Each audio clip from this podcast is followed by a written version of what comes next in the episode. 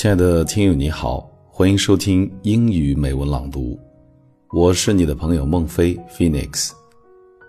你可以在网易云音乐、蜻蜓 FM 等平台搜索“英语美文朗读”来收听我们的节目，也可以在微信公众账号搜索并关注“英语美文朗读”来收听更多美文节目并查看原文。之前看过一篇英语文章，名字叫《做有效的工作》。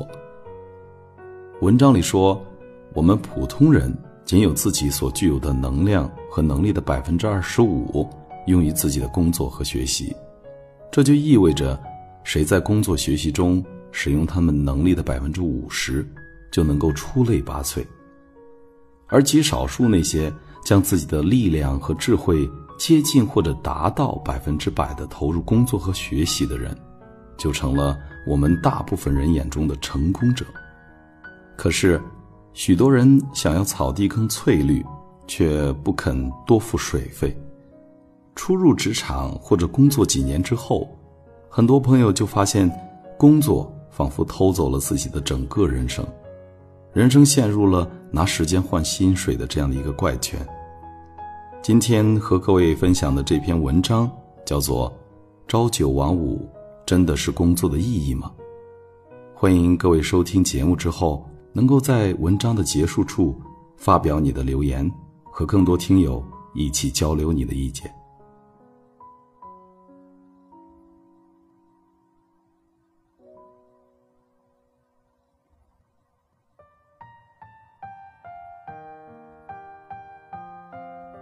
If you read one more article on happiness in the workplace, you're going to lose it. For you, it's different. You need to continue in your current job because your spouse is still in school. You are building the skills you need to move to the next level, or you want to make a dent in that mountainous student's loan debt. Eventually, you will start searching for a job you love but right now, you're stuck. For now, getting through each day is a battle. Work that isn't interesting. Coworkers who make you batty. A boss who doesn't seem to have a clue how to manage people. All this advice about being happy at work seems like a big fat pile of bull hockey that simply doesn't apply to you. Sound familiar? If so, I have some good news. Yes, happiness is one form of life satisfaction, but finding meaning is another. Sometimes we assume that finding meaning is all about saving the world, feeding the hungry, or housing the homeless. But it's not limited to that. Psychologist Todd Hall defines meaningful work as work that contributes to the well-being of others is a way that uniquely expresses and defines who we are. Here are some ways to find that meaning in your work. Even if you think your job is a soul-sucking black hole of boredom. The first one, know your why. No matter your situation, you're at your current job for a reason. Maybe you need income to save for a house for your growing family. Or maybe there is an illness in your family and you absolutely must have the medical coverage that job provides. That means while you are at work, you are contributing to the well-being of others your commitment to accomplishing those financial goals, supporting your family, or enabling that medical care is vital to your life and the lives of the people you care about. You may not be absolutely delighted at work every day, but that doesn't mean there is no higher purpose in what you are doing. In fact, Researchers have identified that deeply meaning lives can also be characterized by stress, struggle, and challenges.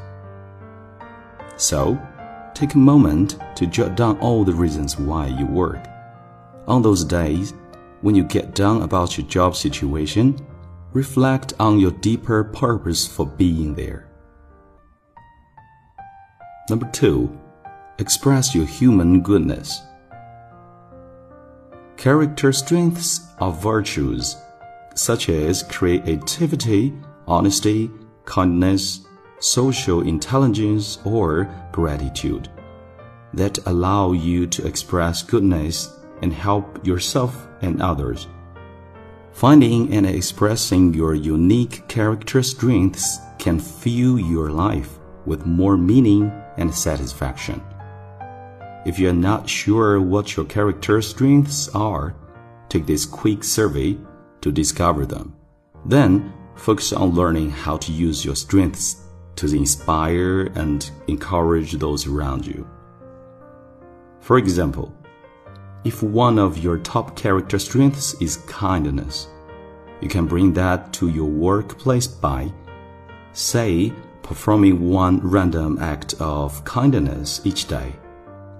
Bring your coworker an unexpected coffee, for example, or share some bakery treats with your team. By doing this, you will find meaning from an intrinsic perspective. In other words, from what's already inside of you, rather than expecting your job to create and deliver a sense of happiness to you from the outside. And the last one, connect the dots. When you are in a job that you don't enjoy, you probably find the situation absolutely infuriating why you are stuck in this mess. But instead of dwelling on the frustration of the current situation.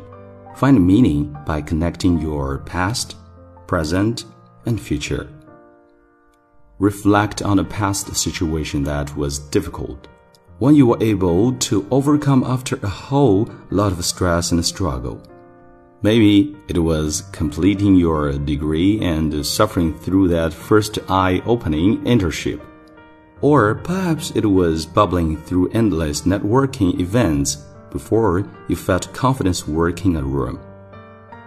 In the moment, these were probably tough situations, but now that they are in the past, you can look back and see how it eventually turned into something good. Whether it was a better job, boosted confidence, or a well connected network. Now, imagine a future where you will no longer be in a job you despise where you will be able to continue pursuing your goals and where you will finally have a career that provides both meaning and happiness. Your current situation will get you there eventually. You just have to be patient. By reflecting on the past and connecting it to the future, you can make your present unhappiness circumstance more bearable. As quirky as it seems, Sometimes we really benefit from challenging, stressful, and yes, even unhappy situations. Try these three strategies to look at your work life through a new lens and realize that by creating meaning, you can also create job satisfaction.